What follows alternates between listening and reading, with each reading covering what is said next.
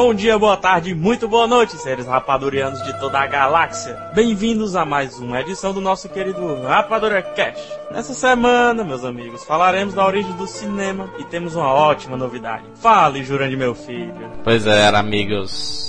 Na 22 edição falaremos sobre a origem do cinema. Para aquele que, que fica isolado quando começam a conversar sobre Chaplin, sobre os irmãos Lumière. Essa é a sua, a sua chance de, de deixar o seu lado Joey de lado, né?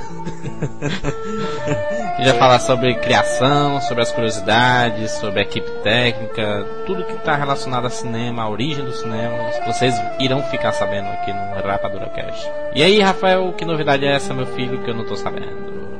Que isso. Isso a gente deixa pro final do programa, né? É, então vamos. Vamos seguir então, vamos falar sobre a história do cinema.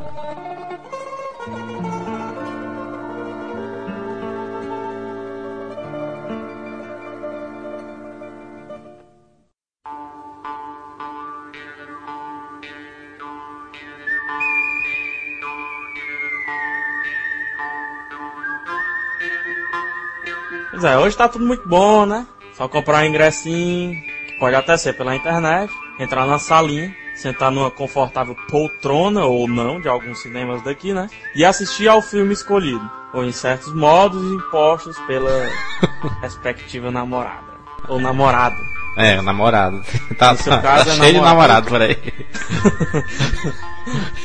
e para melhorar, meu amigo Jurandir, o filme é em cores e podemos escutar os personagens falarem. Mas nem sempre foi assim. Há cerca de mais ou menos uns 100 anos atrás, ou um pouco mais, né? O cinema praticamente nem existia. Praticamente não, nem existia, né? E olha que 100 anos para a história é praticamente um piscar de olhos. E hoje o tal do cinema é uma arte. A sétima arte. Bond. James Gostou? Bond. Bom, James Bond. Pois é, é, tudo começou lá em 1895, no dia 28 de dezembro deste ano mais especificamente na cidade de Paris, no Grand Café do Boulevard de Capucine. Mas quem realmente. Agora eu quero saber foi quem realmente começou essa putaria toda de cinema. Você saberia dizer, meu amigo Jurandir? É, acho que todo mundo sabe. Se você perguntar para qualquer pessoa que gosta de cinema, ela, vai, ela sabe que, que foram os irmãos Lumière. Como é o nome de cada um dos irmãos, você sabe? É, Auguste e Louis, né? Ah, pá. São esses dois rapazes. É, mas se você perguntar, não, mas com, diga como é que foi o processo, a pessoa vai começar. o negócio é mais massa, você tava querendo puxar demais, né? Nesse café francês aí que o Rafael falou. ele, eles começaram exibindo uns curtinhas que eles haviam feito e por exemplo, como a chegada de um trem da estação de Ciotat. É Ciotat? É isso, não sei. E isso ele, ele, eles começaram a exibir esse, esses curtas, inclusive esse que eu falei agora, com a invenção que eles haviam patenteado, que é o cinematógrafo. É o cinematógrafo, né? Exatamente. Fala. Ele fez um grande sucesso, começou a fazer um grande sucesso e começaram a ficar, é, começaram a exibir pequenos curtas em larga escala. Antes eles só exibiam nesse café e depois eles começaram a exibir em outros lugares. É, mas eles não tinham muita confiança no, no taco deles, não, né? É aquele negócio, né, cara? Vocês, você acaba acredita na sua invenção, mas não sabe se o negócio vai pegar realmente, né? Muita gente começou a criar um certo interesse pela, por essa grande novidade, né, cara? É um interesse um pouco comedido, né? Porque na época o teatro era o carro-chefe, né? Na verdade, o teatro é o carro-chefe desde os primórdios gregos, da antiguidade e tudo mais. E talvez até por isso os irmãos Lumière, Lumière pensavam que desbancar o teatro era praticamente impossível. É verdade. Mas aí o, o negócio ele veio realmente pegar quando outro personagem da, famoso da história entrou no balaio geral. Foi o o Thomas Edison, né, cara? No dia 29 de abril, mais precisamente, de 1986, ele fez uma, uma, a primeira exibição de um filme em Nova York. Ele viu um grande potencial na, naquela descoberta e que viu grandes possibilidades econômicas surgindo dela. E realmente se afirmou, né? É, é a diferença do cara que inventa e o cara que inventa e é visionário, porque ele pegou a invenção do, do cinema. Como é o nome lá? Cinema, Cin cinematrófico, né? Cinematógrafo. E ele melhorou com o tal de Vitascope Edison. É, ele inventou o Vitascope Edison, baseado na, na no cinema da cinema, Mas além de, além de inventar, ele agiu como empresário do negócio. Ele, rapaz, aqui tem pano pra manga, né? É. Eu, simples, eu realmente não sei como na França, reduto da coisa e tudo, os irmãos Lumière não enxergavam muito bem isso. Que, assim, pra tu ter ideia, diferentemente do que acontece com várias inovações da tecnologia hoje em dia, o cinema teve sua estreia em solo brasileiro cerca de seis meses após a estreia em Paris. Seis meses, sim, nada praticamente. Sendo que hoje, em certas inovações, né, chega aqui depois de anos, algumas é. vezes décadas. Você vê a, a, televisão digital, tá chegando agora e olhe lá. Pois é, cara, mas em Paris ainda continuava sendo a capital do negócio. Mas talvez os, os, os irmãos Lumière eles não acreditavam muito no cinema, porque por mais que eles, que eles desenvolviam a fotografia animada o público gostava mesmo era de, de ter um, um algo a mais, sabe? É por isso que o teatro ele ficou, ele ficou muito popular, sabe? Porque tinha a interação do, do dos é. artistas com o público, tinha toda essa relação, sabe? É tanto que aos poucos, né, o pessoal foi abandonando o tal do cinematógrafo e começou a voltar pro teatro, tudo. Teatro, como tu falou, tem essa interação. Tanto que quando termina, o ator desce, fica lá conversando com a plateia. Pede opinião, né? Exatamente. E tem um retorno, tem um feedback assim na hora, né? Uhum. O filme não, você fez, está feito. Ou é bom ou não é. Você vai e... saber mais o resultado a partir das críticas, né? Do, dos jornais e tudo. Exatamente. E o negócio de, de, de invenção é sempre assim, cara. A exigência, é a, exig, a exigência é tão grande que se o cara não for forte com seus ideais, ele acaba vacilando mesmo, né? Às vezes deixa pra lá, ou então vem outro gaiatinho e, e leva a ideia pra frente, né? É. Mas essa necessidade de atrair a galera gerou uma série de inovações na técnica cinematográfica. Como, por exemplo, é, o assunto da linguagem, né? Que era algo que realmente pegava, assim, era um problema. Aí o que é que o Thomas Edison pensava? Ele pensava que o cinema deveria ser mais próximo do teatro e da história, entendeu? Que é muito parecido com o que é hoje, né? Muito parecido não, é as bases do que é o cinema hoje, né? Tanto que no filme de 1896, A Morte de Maria Stuart, é, esse filme já juntava os dois temas e foi um sucesso. É, e só, e só relembrando aquele problema que tu falou da, da linguagem, é porque naquela época não tinha ainda aquele negócio de que inglês era uma língua universal, né, cara? Exatamente. Ele passou, passou, a ser foi mais recentemente, né? Isso que o inglês passou a ser uma, uma língua universal. Isso aí já, já, é da linguagem mesmo falado, né? Porque essa linguagem é, é com relação ao, ao que o cinema vai propor ao público, tá entendendo? Que gênero? Tinha, e, e, tinha aquela dúvida, né, cara? Se o filme é falado em francês, como é que ele vai ser exibido na, na nos Estados Unidos, por exemplo? Entendeu? Entendo. Tinha grande.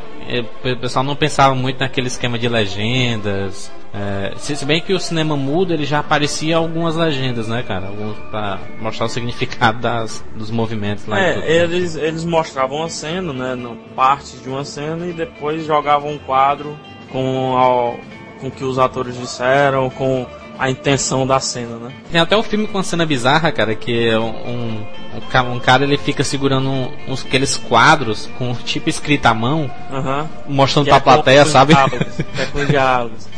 E tem mais, tem é, os efeitos de sons às vezes eram feitos na hora. Eles levavam a orquestra um piano, bota, bota piano. Exatamente. E no piano e o filme rolando o Rafael falou, em 1896 foi lançado A Morte de Maria Stuart, né? Na mesma época foi lançado o filme da Paixão de Cristo, né? E não é o do Mel Gibson. Não é o do Mel Gibson. Não, não tem esse sangue todo, né? Então, é, isso, isso mostrava muito que na Europa eles estavam buscando mais para um cinema espetáculo, sabe? Com ação, com movimento. Aquele negócio, aquele entretenimento, sabe? Para segurar o público. Mas isso te lembra o que, Rafael, meu filho? Ficção científica. E até hoje, para mim, é o carro-chefe, é a tal da ficção científica. Tanto que essa identidade de cinema espetáculo, certo? Ficou bem à vista com o lançamento de Lá vai meu francês, Le Voyage dans la Lune, né? que foi uma adaptação do livro de Júlio Verne, chamado Viagem à Lua. Esse livro, inclusive, é até citado no De Volta para o Futuro, no terceiro filme do De Volta para o Futuro, quando o Doc Brown está conversando com a, com a sua pretendente lá, sobre os vários livros de Júlio Verne. Mas voltando ao filme, né? O Viagem de la Lune foi uma verdadeira relíquia, é uma verdadeira relíquia, pois é o primeiro filme da história do cinema a falar a respeito de seres alienígenas. Pra tu ver, né, cara, que de, desde a, a, criação do cinema que os ETs estão envolvidos lá, né? Cara? E não tá. E o assunto não fica defasado, pra você ter ideia do negócio. E ainda não resolve se existe, não existe, ainda é tudo uma, uma incógnita, né? Acho que se os atores quiserem vir, quiserem vir pra cá, o negócio dele é buscar o marketing no cinema, né? Porque já tá posto, o, o espaço dele já tá ganhando no cinema. O grande problema girava em torno mais com, do sistema de exibição, né? Como eles iam mostrar isso para várias pessoas. É, até hoje, em certa cidade, a gente tem alguns problemas de exibição. Ah, é verdade, né, cara? Avalie naquela época. Algumas, alguns estados ou cidades aqui do Brasil, eles possuem poucos cinemas, né, cara? E um isso. público muito grande, né? A gente vê pelo próprio CCE, às vezes a gente recebe e-mails, né? Reclamando que não tem cinema e tudo, enfim. Eu, na, naquela época os equipamentos eram bastante precários, né, cara? E isso prejudicava tanto a, a exibição como a forma da produção do filme, né? Porque a forma, a forma de produção também era precária, né? É. Em, em 1902, o número total de lugares no, no, nos cinemas fixos era provavelmente inferior aos das poltronas do cinema médio, como conhecemos hoje em dia, sabe? Isso, uhum. em números mais ou menos, uma média de poltronas no cinema é de 180, 170 por aí. Na, naquela época nem, nem se cogitava ter um cinema com, sei lá, com mais de 100, 100 poltronas, sei lá. 100 poltronas, 100 cadeiras, né? É, eu, eu acho que era por viajava por volta de 60 a 80 poltronas. Acho que é praticamente isso aí. Porque essas, essa questão de 180 poltronas e etc. A gente tem nos grandes cinemas, né? Aqueles que. Os grandes cinemas, assim, nas grandes redes de cinema, como o Unimax e etc., Severiano Ribeiro e tudo. E é demais ultimamente, porque a gente ainda tem cinema com 100 poltronas e olha lá. E, e, uma coisa, cara, uma coisa bacana era que os, os exibidores naquela época eles compravam os filmes e, e, saíam exibindo de forma itinerante, como, sei lá, como circo, né, cara? Como circo, exatamente. No né? interior, aqui no Brasil, é. meus pais pegaram isso, cara. É bem a, a ideia do circo, né, cara? O, o, circo é bem isso, né, cara? É você, você monta lá, faz uma temporada lá e vai para outro lugar, entendeu? É tanto que tinha os cinemas drive-thru, né? É. Que você estacionava o carro, era um estacionamento, tinha uma, um, uma tela enorme lá, um é. projetorzinho, e você ficava assistindo o filme dentro do carro. Inclusive já, já foi retratado em vários filmes, né? Essa, claro, essa cena e tudo. Claro. E o pessoal usava muito para namorar também, né? e tem até um filme brasileiro que aborda essa dos cinemas itinerantes, que é o filme do grande Carlos Diegues, que se chama Bye Bye Brasil, né? Foi muito interessante para todos os nossos ouvintes o assistirem. É, eu não recomendo muito não, enfim. Não, vale a pena. O Jurandir é porque o Jurandir só quer saber de filme de ET. Sim, voltando ao assunto, meu filho. As ficções científicas, eles fizeram tanto sucesso naquela época foi que deu origem, por exemplo, a, a um, cinema permanente lá em Los Angeles, onde quase 10 anos depois surgiria o maior centro da, de produções cinematográficas do mundo, que é Hollywood. Hollywood. A meca do cinema.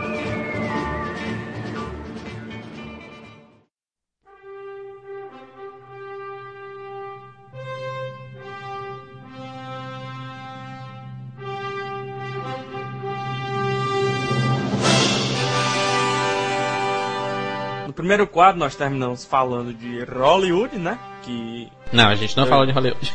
A gente terminou o quadro falando de Hollywood sim, meu Sim, sim. Não terminou não? Sim, meu filho, fala aí. Pois é. E para começar esse quadro, que vão ser sobre curiosidades cinematográficas, né? Hum. Iremos começar com o mesmo assunto para sermos redundantes, por que não? Hum. Jurandir, meu querido Jurandir, que não lê. Ele lê, eu tô brincando, ele só não lê livros grossos, ele não gosta de grosso. É, é... você gosta, né? Ai, meu Deus.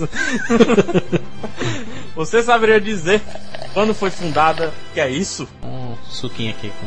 Sucozinho? É. Meu filho. Pois bem, Jurandir, você saberia dizer quando foi fundada a Meca do cinema? Não é a merda, é a Meca. Rapaz, pesquisando agora no Google. Pesquisa aí, cadê o teclado aí pesquisando? Tem dizendo aqui que foi fundada em 1877.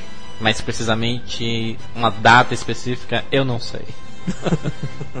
foi, um ano muito importante. Um ano muito importante, né? Termina com 7. É um Exatamente. Ano, um ano muito um ano, né? Um ano é. anual. É porque 7 vezes 3 dá 21, soma, somado mais 2 dá 23, o número 23. Number 23. Ah, rapaz, esse Jurandir é um arrombadinho, viu? Sim, meu filho. Sim, foi falando agora sobre o assunto. Pera aí, meu filho. 1877. que foi? Se você somar, vai dar 23. meu Deus. É, não? Zagalo anda pelos nossos estúdios, né? Zagalo melhorado. 8 mais 7, 15 mais 7, 22 mais 1, 23. Tudo é número 23, ó. É. O, da, o. Aquele de Roma, quem é o. Como é o nome dele? Que morreu? Hã? Do seriado Roma. Qual deles? Marco. Marco não sei o que? O general lá, o. Antônio, é, o... Nero, sei lá. Não, não, como é o nome dele? Quem é que tu quer saber? Morre tanta gente em Roma. Quem morreu na, na- na- no, último, no último episódio da temporada, cara? Sim, o Júlio César que morreu esfaqueado. Júlio César. Ele morreu. Júlio César. Exatamente. O Júlio César morreu com 23 facadas, se você não sabe. Há quem diga que foi mais. É. Inclusive no seriado Roma, né, tem umas 500 facadas que eles não Não, ah, ah, meu amigo. Não sei de onde saiu tanta mão, tanta faca, tanta, tanta vontade de matar o homem. Pelo amor de Deus. Vai matar! O negócio do... O negócio que se juntou. Vai matar! Matar! Sim, meu filho, siga. até- Pois bem, voltando ao assunto, né? O nome. Caralho, que coincidência da porra, cara. 1877. Você somar cada número, vai dar 23, cara. Caralho. Tá bom, Tô então. com medo da cara. Hollywood Posso é macabra. falar? Posso continuar falando aqui? Fala, meu filho. Tem mais número pra você somar e ver se dá 23, certo? O nome Hollywood foi tirado da fazenda da família Wilcox, e no caso habitava a região, né? Daí Hollywood em 1903 passou a ser cidade, e em 1910, 1910, o que é que te lembra em 1910? Los Angeles. Não, Botafogo, Bota... Tá fogo, campeão. Desde 1910. Em 1910 era anexada a cidade de Os Anjos. Los Angeles. Tem alguma Pois é, soma meu pra filho. Você fazer aí? Hum? Tem alguma soma pra você fazer aí? Com as letras e tal? Rapaz, 11 mais 13 dá 24, não dá 23. Quase. Uh. Mas, mas tu sabia, meu filho? Meu filho, acorde, meu filho, acorde pra cuspir. Tu Diga. sabia que os primeiros cinemas do mundo foram abertos nos Estados Unidos? Você tá dizendo? Você sabia? Você tá dizendo o que é que eu posso Em outubro de 1895 foi inaugurado em Atlanta, mais precisamente, na Georgia, é, o primeiro cinema no- nos Estados Unidos. Em abril de 1902, em Los Angeles, inaugurou o Electric Theatre. E eu pensava que, que era na França, mas se você tá dizendo que é nos Estados Unidos, então é Estados Unidos, né? Deixa eu dar uma olhada aqui no Google, Estados Unidos. Agora eu tenho uma curiosidades bobinhas por aqui. Como por exemplo, o fato de que o filme que usou maior número de figurantes em toda a história do cinema foi Gandhi, em 1982, um dia desse, que é um filme de Richard Attenborough, não sei a pronúncia dele. Sabe quantos figurantes são usados nessa bagaça? Não. Mais de 300 mil. que pariu. Até porque é na Índia, né, cara? É grande, Índia, populoso. É. E outra, o filme que teve mais beijos em toda a história do cinema foi Don Juan, de 1926. Que não é aquele do Johnny Depp. Não, não é Donnie Depp. Johnny Depp. É Donnie Depp. Johnny Depp. Deixa eu falar o resto da notícia aqui. Fala, meu filho. Durante uma hora e 51 minutos de duração da história, os atores John Barrymore, Mary Astor e Stanley Taylor beijavam-se 127 vezes. Tchau. Haja língua, hein, meu filho. Pense nas curiosidades. Pense nas curiosidades. Voltando ao assunto de Hollywood, que é o que interessa, meu filho. Tu sabe aquele, aquele letreiro, aquela fachada enorme do com o nome Hollywood nas montanhas? Pois é. Nunca apareceu em nenhum filme aquele É, ali. nunca. Pois é.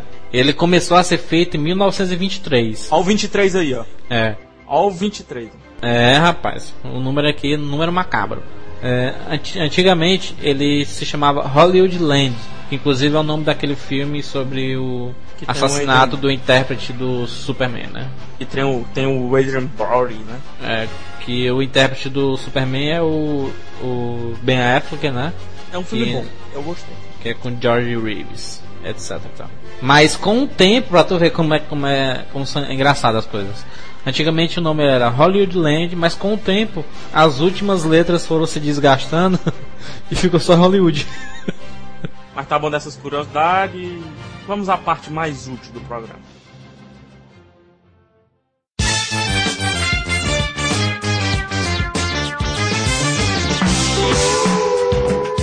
Pois é, e nós é, apresentamos aí um pouco dos inícios do nosso vício de hoje em dia, que é este danado deste cinema, que faz tantas pessoas, tanta gente gastar dinheiro e tantos outros ganhar milhões e bilhões e etc. Pois é.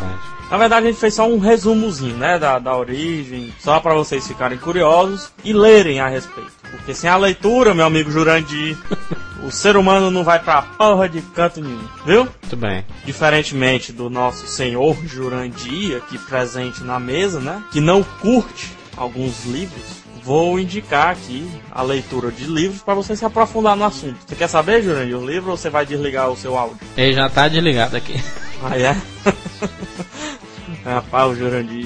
Eu fui comprar um, um, livro esse final de semana, o Jurandir fez eu sair, acho que duas horas mais cedo do que eu, duas horas mais cedo do que eu pretendia sair da biblioteca. da livraria, no caso. Da, da Siciliano, melhor dizendo. Que é isso, rapaz? Pode fazer propaganda não. Olha o caixa entrando, olha o caixa entrando. Pode falar o nome do filme também para ver se entra mais dinheiro? Fala aí, meu filho. Portões de Fogo, de Steven Pressfield, que fala das batalhas, fala da Batalha de Termópilas. Baseado no. que foi que... pano de fundo para o 300. Isso. Filmes da Warner. Inclusive, te, inclusive tem uma cena muito interessante. Um cara que entrou lá na Siciliano revoltado. Ah, rapaz, eu tô com medo até agora cara veio do interior para trocar um livro e, e, tinha passado o prazo. O pobre da gerente ficou do tamanho de uma formiga. Mas o mais interessante foi que ele deixou o livro lá. Tá aqui, também quer essa porra, não. O mais engraçado foi o Rafael falando na maior cara de pau possível: Olha, se você não quiser o livro, você pode me dar.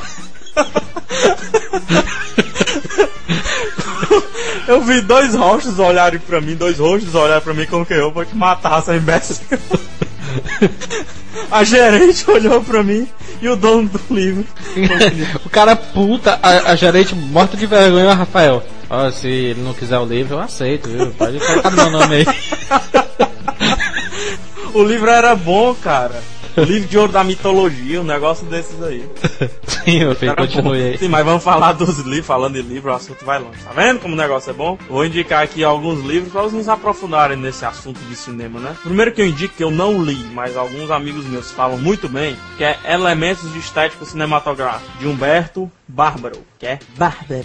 Não, trocadilho. No, nós vamos tentar achar um, esses livros no, no Submarino aí para colocar os links para vocês comprarem tudo aí. Até porque no Submarino os preços são melhores algumas vezes do que se você for na biblioteca da sua cidade. Porque se você for comprar dois ou três livros, dá desconto Exatamente. e etc, coisa e tal. Além de que entra dinheiro, né, Jurandir? É. Tchim, tchim. Pois bem, outro livro, esse é espetacular, qualquer fã de cinema tem que ler, que é História de Minha Vida. De quem, Jurandir? Charles Chaplin. Esse você leu, né? Não. que é isso, mano. Jurandir tu me mata de vergonha. O outro livro se chama simplesmente Cinema, de Wilson Cunha. Outro livro é Reflexões de um cineasta. Esse também é espetacular. Eu li e posso falar. Talvez o meu amigo Thiago Sampaio também tenha lido, mas não vamos falar de pessoas que não têm microfone que preste, né? Reflexão de um cineasta é do autor Sergei Eisenstein. Sergei Eisenstein. então, outro livro é do brasileiro Glauber Rocha, conhecidíssimo cineasta, né? Que se chama Revisão Crítica do Cinema Brasileiro. Esse é pro pessoal que busca mais algumas pesquisas no cinema brasileiro e que quer ficar mais a par, né? Isso. E para finalizar, vixe, que é isso que é isso, rapaz? E para finalizar, carrinho do o... pão chegou. Acabou de passar o carrinho do pão aqui em frente aos nossos estúdios. pão bola, pão carioca, pão não sei o que. É. Carrinho do pão chegou. Enfim, vou deixar isso pra Traga a vasilha. o outro, rapaz, deixa eu falar, momento cultural do CCR. Um real, outro, de pão. Livro, o outro livro é de Walter da Silveira e se chama Fronteira do Cinema. Esse também eu não li todo, mas é as partes que li é muito interessante. Esses é, livros, se você não encontrar, chegou. pera aí, Jurandir, se você não encontrar no Submarino, esse livro você encontra nas bibliotecas de faculdades ou então nas bibliotecas públicas, com devera certeza. Sim, meu filho, vamos seguir, meu filho.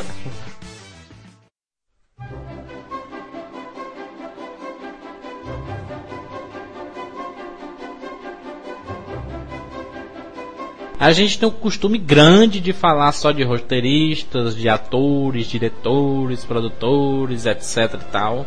Existem mais pessoas trabalhando em volta de um filme que você imagina, Rafael, meu filho. Agora a gente vai falar, vai tentar explicar um pouco que é, o, quais são, quais são essas, essas pessoas envolvidas que o pessoal não conhece e vamos tentar explicar um pouco, né, como é que funciona a equipe técnica e etc e tal. Mas sabe o que é que eu fico puto? Hum. É quando assim que acaba um filme, sabe, a negada todinha sai da sala e não fica nem um minutinho olhando os créditos. Ora, o nome A já gente fica, tudo. né, cara? Eu, a gente fica pelo menos até a metade, às É. vezes até o final. O pessoal do, do os lanterninha ficam putos, mas enfim. mas o nome crédito já diz tudo, né? Ora, são É. os créditos. Você tem que ficar ali pra acreditar, parabenizar quem fez aquele filme pra você, né? Agora sim, se você não gostou do filme, aí pode sair até antes dele terminar. Como existe em caso, né? Como existem casos, e eu até defendo alguns filmes, eu saí era antes de começar, mas de onde quer que eu trabalho, lá eu trabalho. mas falando sobre as profissões que envolvem a feitura de um filme, gostou do meu vocabulário? Muito bonito. Muito bonito, né? O que eu acho mais importante é o argumentista. Poucos sabem, mas ele é o cara, e esse O maiúsculo, do roteiro. Pois os roteiristas, é, eles, não digo simplesmente, mas eles transformam o argumento em cenas escritas para serem filmadas. Ou seja, o argumentista é o cara que escreveu um livro e o livro vai ser adaptado. Quem é o argumento? O argumento é do autor do livro, né? Só que assim, alguns argumenti- al- argumentistas, a maioria no caso, são os próprios roteiristas, ou pelo menos trabalham como co-roteiristas, né? É, engraçado, o, o bacana disso, cara, do, que os argumentistas, na verdade, é, é- é- são os caras que deveriam levar todo o crédito por aquilo, cara, porque é criação deles, entendeu?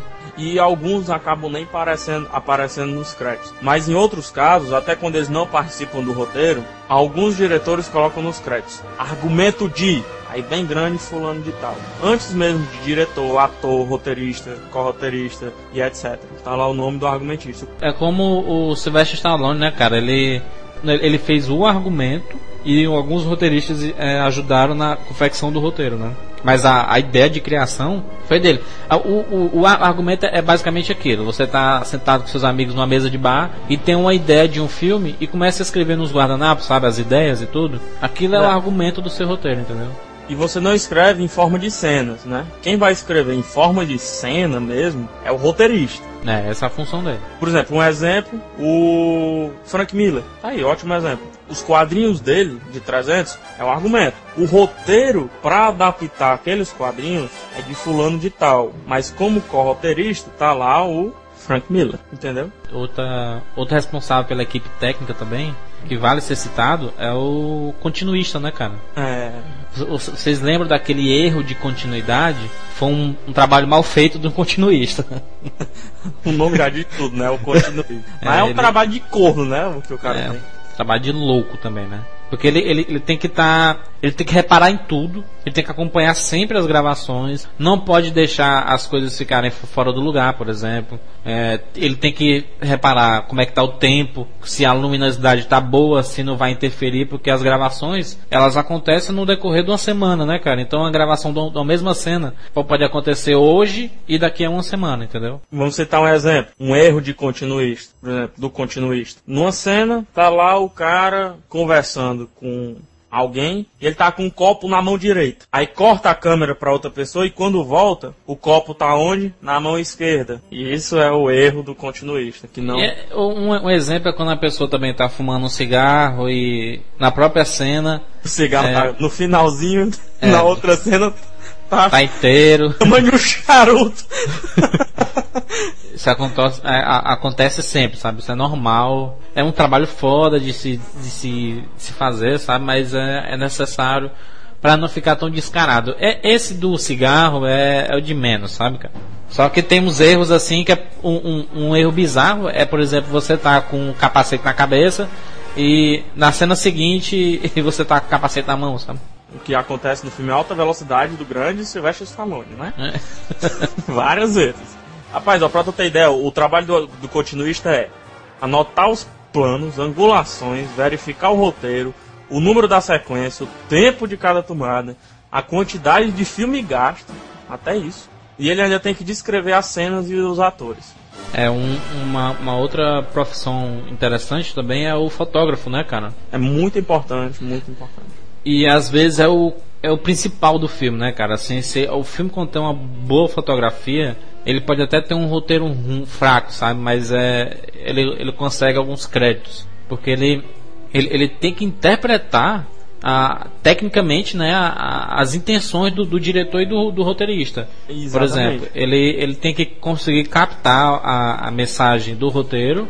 É, por exemplo, ele quer que uma cena esteja acontecendo numa batalha. Ele tem que procurar locações que fiquem bacanas pro, pro, para aquela determinada cena, entendeu? E é uma, mais, uma assim, grande responsabilidade. Às vezes um filme ele fica bom por causa da fotografia, então é, é, é importante isso. E tem outros aspectos, né? Por exemplo, quando vão filmar um, um filme de época, ele tem que recriar a época. É, isso é que é um trabalho foda, porque ele tem que fazer muita pesquisa. O maior exemplo para você ver um trabalho de um fotógrafo no, na produção de um filme é você assistir os três filmes de De Volta para o Futuro. Quando ele vai pro futuro, volta, ele vai passado, e volta, né? vem é. pro presente, aí vem um pouquinho mais pra lá, e vai lá pra puta que pariu. E o fotógrafo doido no meio disso tudo, né? Recriando e recriando e... O, o, responsável pela fotografia, cara, é, ele tem uma grande ele tem uma responsabilidade grande, sabe, cara? Porque é um trabalho muito difícil. Se, se você é tanto que às vezes um filme ele pode fracassar se tiver uma, uma fotografia ruim. Ele pode até ter um ótimo elenco, pode ter um ótimo roteiro, mas se a, fotografia não se adequar àquilo que o diretor ou o roteirista querem passar, é, o filme tem, tem tudo para fracassar, sabe? Tu pega assim, tomemos como exemplo dois filmes que foram adaptados de obras de quadrinhos, mais uma vez cito Frank Miller, que é 300 e Sin City. Olha a fotografia do filme e olha os quadrinhos. Ele recriou os quadrinhos só que em película. É. Um outro filme interessante que tem uma fotografia muito boa é o Gladiador, né, cara? Gladiador. Foi Gladiador do, do Ridley Scott. As cenas de batalhas, você, se você reparar, é, to, é lógico que muito ali foi criado digitalmente, sabe? Não, mas hum. mesmo digitalmente, o trabalho de pesquisa é, para recriar certeza, o ambiente é do fotógrafo. E, e, tem que ser feito, sabe? Independente de ser real ou não, é um trabalho filho da mãe, sabe, cara? O pessoal fala muito, ah, filmou em fundo verde. Sim, mas esse fundo verde eles foram lá no Emule e baixaram. Foi um, foi um fundo verde criado a mãos e minuciosos olhos do fotógrafo. Ele, isso, isso, facilitou esse, ele facilita entre aspas, porque o custo de produção diminui, porque você não tem que criar cenários, você não tem que é, conseguir locações, você não tem despesas para levar você não tem despesas para levar a equipe técnica, você não, não tem prejuízo é, material de algum, algum problema com câmeras se, serem darem problema lá. Porém, a equipe de produção interna ela aumenta e o custo, de, o custo é, para se fazer cenas computadorizadas ainda é muito alto. É, Mas é da, no caso o custo da pós-produção que aumenta, né? Que é onde vão colocar todos os elementos de fundo. Exatamente, mas aí eles, eles medem numa balança, né, cara? Isso aqui dá, é, é, melhor ser feito como? É melhor ser feito com cenários reais ou com, com computadorizados? Com, com o advento da, da tecnologia, cara, com as novas tecnologias que estão surgindo, é, a tendência é que muitos cenários sejam feitos mais no computadores, como hoje em dia já já está sendo feito, sabe, cara? Você vê uma, é, são poucos filmes que não utilizam computação gráfica, né, cara? Uhum. Agora, o que é que tu acha? Que diminui ou aumenta o trabalho do autor? O quê? Fica mais difícil o trabalho do autor com esses fundos verdes, azuis, sei lá o que for. Cara, o, o ator que é acostumado a fazer teatro, ele não sente dificuldade alguma, entendeu? Uhum. Mas aquele ator que não que não não consegue se desprender do porque o, o, bacana é que a gente vê muitos atores que interpretam muito bem no fundo verde e às vezes fora do fundo verde não interpretam, sabe? O Bruce Willis é um exemplo claríssimo de um ator que interpretou muito bem é. com fundo verde. Então é aquele, aquele você vê a diferença mesmo, aquele ator que tem uma formação teatral, ele não sente dificuldades em, em, em fazer um é tanto é, é engraçado é isso, né, cara? É tanto o cinema ele ele surgiu na, na época que o teatro estava no auge, né, cara? Pra tu ver. É, o teatro ele, ele tá envolvido até hoje em dia, pro cinema funcionar bem, é, alguns atores, alguns é, algum, alguns responsáveis pela parte técnica e tudo tem que ter alguma formação teatral, sabe, cara? Porque é impressionante. É, inclusive, se você vê alguns artistas da Globo, é, você diz, ah, eu adoro fazer novela, não sei o que, mas teatro é minha casa, entendeu? Uhum. E é, assim, acho que varia também muito de ator para ator, né? Se o cara tiver uma boa formação, pode botar até fundo rosa que ele se desenrola. Exatamente. Mas na verdade, assim, a gente fala, falou agora do fotógrafo continuista, mas tem vários outros pequenos trabalhos que são muito importantes, né? No caso seria, por exemplo, o que seria do filme sem o iluminador, o maquiador, o eletricista e por diante. É, o iluminador é aquele que, que ajuda muito também na, na, na, filmagem, né, cara? Porque ele, ele tem que perceber quais os ângulos melhores para ser, serem filmados que a luz não atrapalhe, entendeu? Exatamente. Ele tá direto nas filmagens. O cara trabalha, não vou dizer mais do que o diretor, mas ele tá muito. Ele tá tão presente nas filmagens quanto o diretor. É. E o, o, o, o, maquiador, cara, que é peça fundamental, não só no cinema, mas na televisão, no teatro, em qualquer lugar, né, cara? Inclusive, não é à toa existe... que ele tem uma categoria no Oscar. Exatamente. Maquiagem. Inclusive os maquiadores, eles hoje em dia, eles estão sendo bem mais requisitados porque os papéis é, estão necessitando disso. Por exemplo, é, você quer transformar uma pessoa jovem num velho, você quer envelhecer a pessoa, o maquiador consegue fazer isso, entendeu? Ele, ele consegue brincar com a linha de tempo, entendeu? Exatamente. É, é, muito, muito bacana. Inclusive o Ed Murphy, ele. Ele, ele trabalha muito bem com os maquiadores. Com dele. os maquiadores, porque às vezes ele, por exemplo, ele vai fazer o professor, o professor aloprado. Faz seis ele, papéis. Ele, ele passa 12 horas sentado para se transformar num, num homem obeso, entendeu? Uhum. E outro, o, mais uma vez, um filme para você ver como o filme é bom, né? O De Volta para o Futuro também tem esse mesmo trabalho de maquiagens. O, o Michael J. Fox passa por vários processos de maquiagem para envelhecer, para juvenescer e etc. É, exatamente. O, esse, essa, essa outra função também, o eletricista, são pequenos trabalhos, mas que têm uma importância fundamental, entendeu? Porque como você tem vários, vários equipamentos ligados ao mesmo tempo numa filmagem, se não tiver um bom eletricista, é bem capaz de dar um curto-circuito ali e queimar tudo, entendeu? Aí, meu amigo, atrasa a produção, diminui o dinheiro para orçamento. É, cara. Então, imagina, imagina um é ator um... filmando dentro de uma banheira, aí morre elétrico. Pois é, tem um. Imagina a um... cena do James Bond morrendo eletrocutado numa banheira. De verdade, né? de verdade. pois é, é um, são, são pequenos papéis que a gente comenta, mas também tem é, numa, numa, gravação que envolve muito água, por exemplo, tem pessoal que é encanador, que trabalha com, com irrigação de águas e, e tudo mais, sabe? Então são pequenos trabalhos que, que na verdade é por isso que é importante aqueles créditos, cara, porque os créditos dos filmes. Porque tá você lá, vê que todos a... estão lá discriminados nos créditos. Exatamente, porque aquelas pessoas, cara, não é não, não são só aquelas pessoas que aparecem no começo, o diretor, os atores não. É tudo aquilo ali, cada pessoa daquela foi responsável por fazer uma função que, que um filme só funciona, cara, se todo mundo tiver ali coeso, entendeu? Se todo é. mundo fizer bem a sua função. Se, se, se não, não, não fazendo essa sua função bem feita, acaba prejudicando de alguma forma na produção e até no lançamento do filme. E é nos créditos onde os não atores, no caso os maquiadores, eletricistas e etc, tem o seu filme próprio, né? É ali onde eles estão em evidência no filme. Exatamente. Tanto que ah, é, é, eu acho muito válido essa de colocar algumas cenas no final dos créditos, que obriga o pessoal a ficar ali assistindo. Por mais que fique ali, mas fique conversando, vez ou outra você vai passar o olho pelos créditos, vai ver fulano ou beltrano, vai até brincar com o nome de alguns, como eu geralmente é. faço. Mas é um reconhecimento. Entendeu? Com certeza. Não vou dizer, ah, fique, fica até o final. Mas é interessante, pelo menos uma vez na vida você. Eu, particularmente, eu acho uma falta de educação quando o filme está próximo do, do, do, seu fim e a pessoal já começa a se mexer já para ah, se levantar e tudo e nem acabou o filme ainda, entendeu? Quando ele já tá, por exemplo, ele o, uma comédia romântica, os dois se beijam no final, aí a câmera tá subindo para acabar o filme, já tem gente se levantando para ir embora, entendeu? É, é, tem, tem, tem muito aquele negócio. Se você não gostou do filme, beleza, vai embora. Mas se você gostou, cara. Você é não um... tem o que acreditar. Se você não gostou, você não tem que dar crédito a ninguém. Pois é, cara, mas se você gostou, putz, não custa nada, sabe? Você passar cinco, você passou uma hora e meia assistindo o filme, passa cinco minutos é, vendo os créditos, que às vezes toca uma música legal, você troca umas ideias com quem, com quem tá do seu lado e tudo. E é o melhor momento de trocar ideia. História. Exatamente. Ainda tá no clima, porque tá a luz fechada, tá a luz apagada, tá ali na mesma poltrona que tu assistiu o filme. Vamos citar um exemplo agora, a gente assistiu junto, eu, tu e o Thiago. É, os infiltrados. Não, os O infiltrados. Sim, o A gente Infiltrado. ficou até o final dos créditos. Até, até porque a, a trilha segundo, sonora também ajuda, né, cara?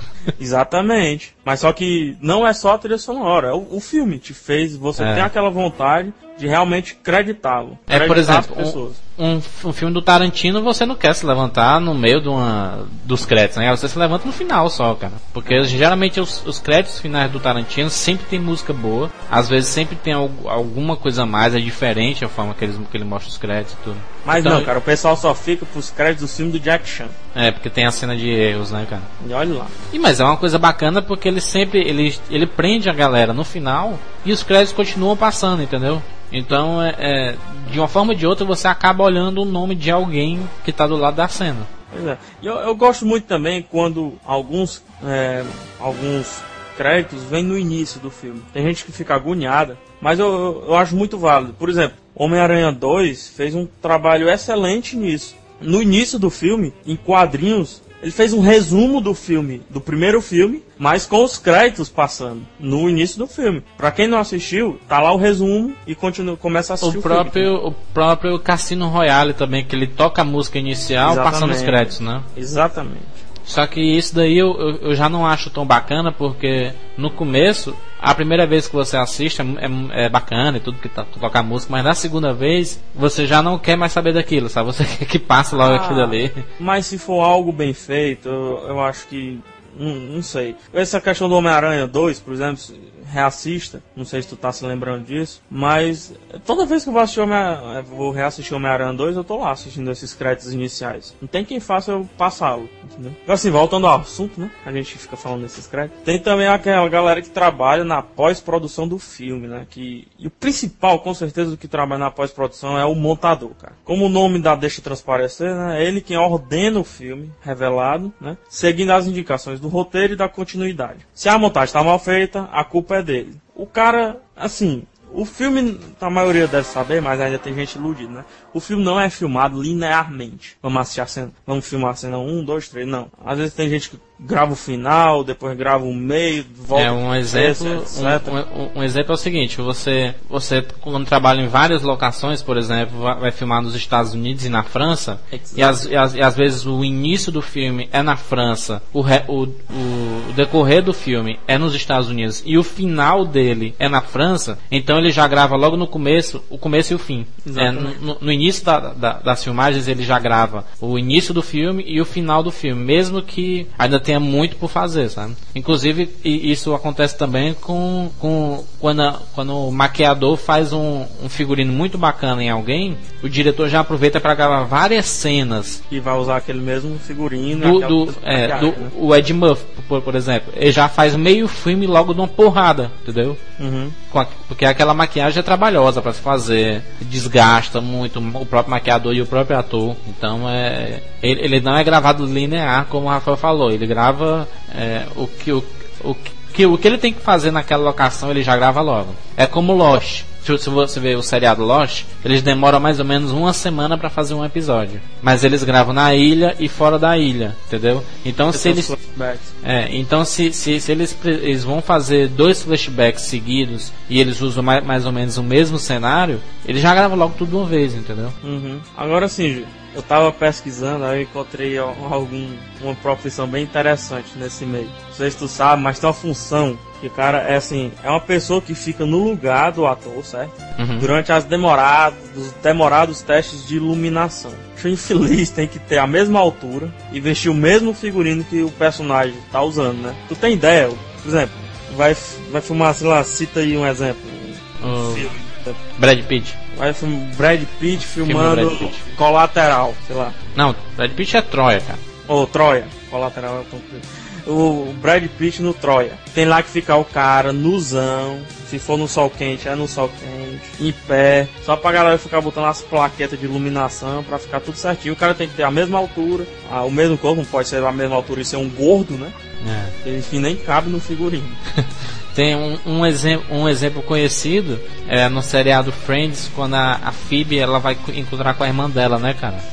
ela, a, a, irmã dela é irmã gêmea, né, a Úrsula. Então, quando uma câmera pega, fica uma pessoa de costas, que é esse stand-in, né, que eles chamam. Stand-in, exatamente. E a, e a Phoebe de um lado. Aí depois, quando vai mostrar a visão da Úrsula, a Úrsula vira a pessoa e a Phoebe vira, vira o stand-in. Mas o, o stand-in não serve nem só para isso na filmagem, ele serve também antes da filmagem, que é quando entra ele e o iluminador. O iluminador fica testando as várias iluminações, né? Fica um cara na câmera lá testando se tá vindo legal a iluminação e o cara fica lá em pé feito idiota. É, por, é porque ele, ele não pode perder tempo, né, cara? Numa, filmagem, é. você já tem um cronograma a seguir. Não, e outra, né? Nem questão de perder tempo. Vai botar o Brad Pitt pra ficar lá em pé várias horas. É pra, pra pegar o melhor ângulo do. do não, não dá, né, cara? Não vai. A gente tem que já ter tudo isso preparado para porque o, o, próprio ator, ele já tem o próprio cronograma dele, né, cara? Ó, vou passar um mês filmando aqui, mas no mês que vem eu já vou ter que filmar em outro lugar, entendeu? Então é bom a gente agilizar. O, o diretor, ele já faz isso tudo, né, cara? Esse trabalho de, de, de, de pré-produção é muito complicado, entendeu?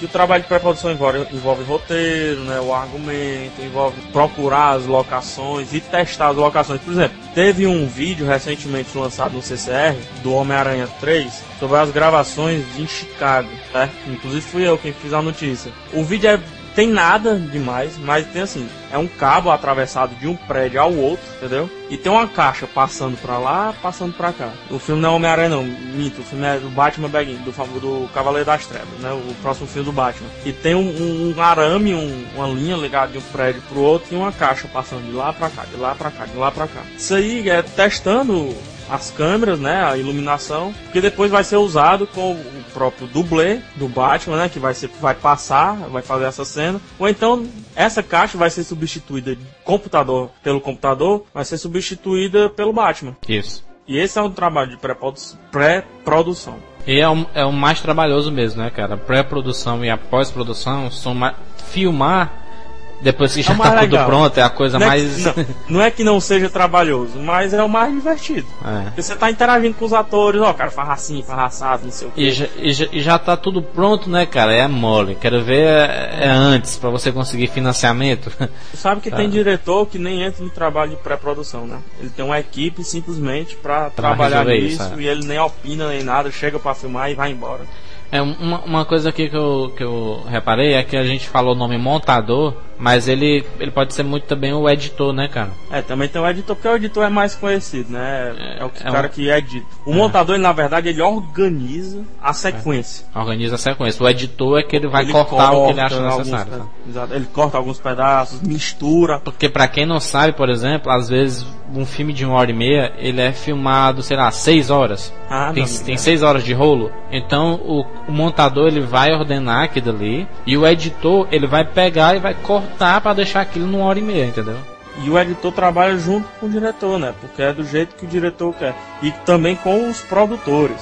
Que além de financiar, fica dando palpites chatos no filme. Né? Exatamente. ah, eu tá muito violento, tá, tá muito sanguinária essa cena tenta tirar, tenta usar outra câmera que foi usada, outro ângulo de câmera que foi usado nessa cena. E é um trabalho muito, muito difícil também pro editor, né, cara? Porque ele tem que cortar algumas cenas importantes. É tanto que por isso que o negócio do DVD é bom demais. É. Né, você pega os, a, as cenas editadas, dá uma olhada, é muito interessante. Principalmente quando tem uma narração explicando por que a cena foi tirada. Uhum e etc. No filme do Shyamalan tem muito isso. Ele fica falando, ah, eu tirei essa cena, por isso, por isso, por aquilo outro. E passa a cena, entendeu? Exatamente. Eu acho muito interessante. É a melhor parte do DVD é essa. Pois é isso, né, cara?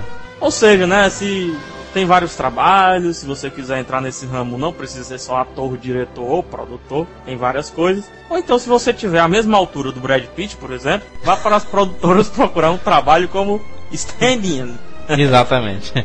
Vamos, vamos lá, Jurandir. Vamos, vamos lá. encerrar o programa aí. Não, vamos lá pedir um emprego. Ah, sim. tá certo, eu aceito o seu estendinho do Brad eu posso Pitt. ser, eu posso ser, não, eu posso ser o professor aloprado. vamos lá, vamos encerrar o programa aí.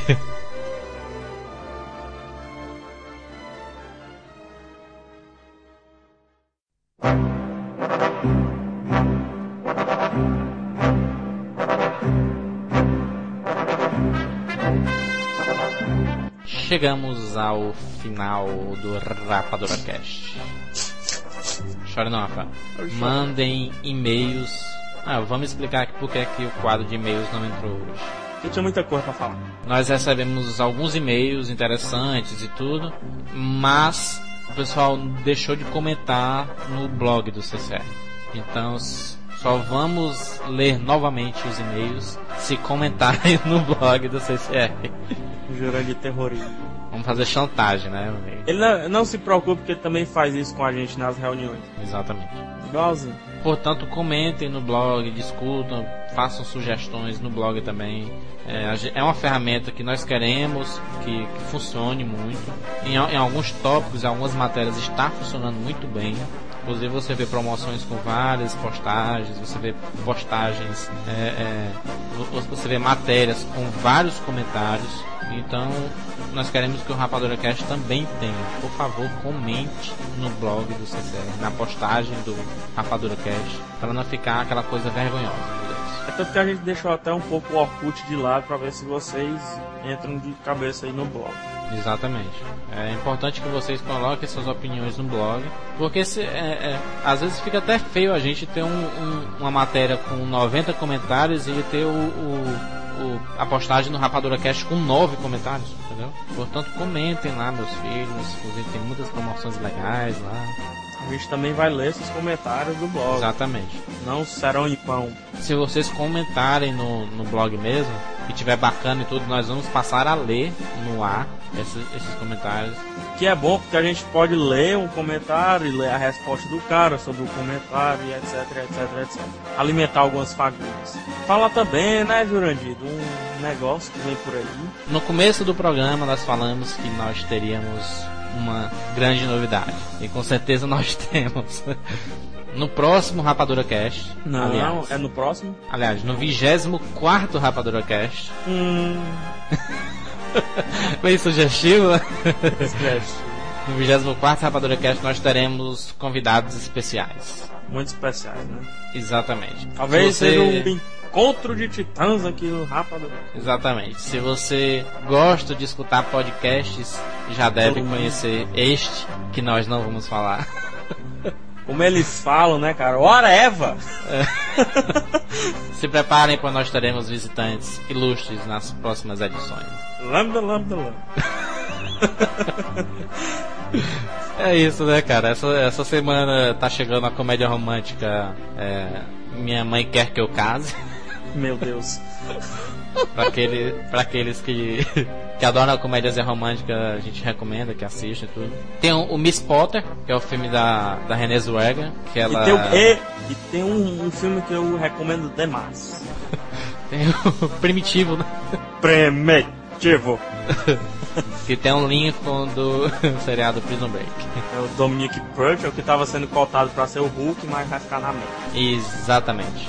Vai Então, meus lutar... amigos- Não, ele vai lutar com o jacaré. É, do Chan. Chan. Tchu, tchu, É, tchu, tchu, pá! é isso, meus amigos. Até semana que vem com mais um. Rapadura Cast. Comentem no blog, pelo amor de Deus. Deem Tá, gente. sugestões também de temas, né? Se vocês quiserem. Exatamente. Su- Sugira, sugira. É o nome de um japonês, né? Sugira. Girasamakusu. Até semana que vem, meus amigos, com mais uma edição do Rapadura Cast. Um abraço.